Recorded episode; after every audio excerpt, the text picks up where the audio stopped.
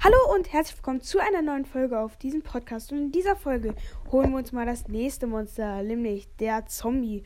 Und in dieser Folge bin ich nicht, nicht allein. Mit dabei ist nämlich meine Schwester. Sag mal Hallo. Hi. Genau, und jetzt kommt erstmal direkt die erste Info, nämlich der Zombie ist im Steve-Look. Das habt ihr vielleicht schon mal gesehen oder gehört. Nämlich, er trägt einfach dieselben Sachen wie Steve. Ist Steve ein Supermodel oder so? Und die, der Zombie ist quasi ein toter Steve. Der sieht aus wie ein toter Steve einfach. Ja, willst du die nächste Info vorlesen? Ja.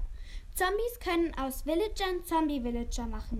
Das stimmt. Ähm, und äh, nämlich, wusstet ihr schon, dass im Modus schwer und extrem können einfach Zombies Holztüren einschlagen.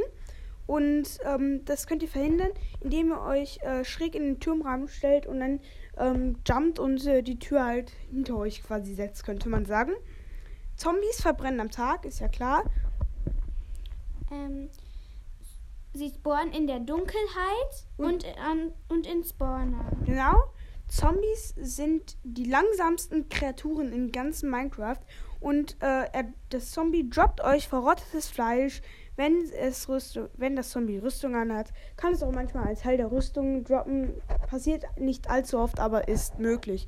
Ich hoffe, euch hat diese kleine Folge gefallen und ciao. Ciao.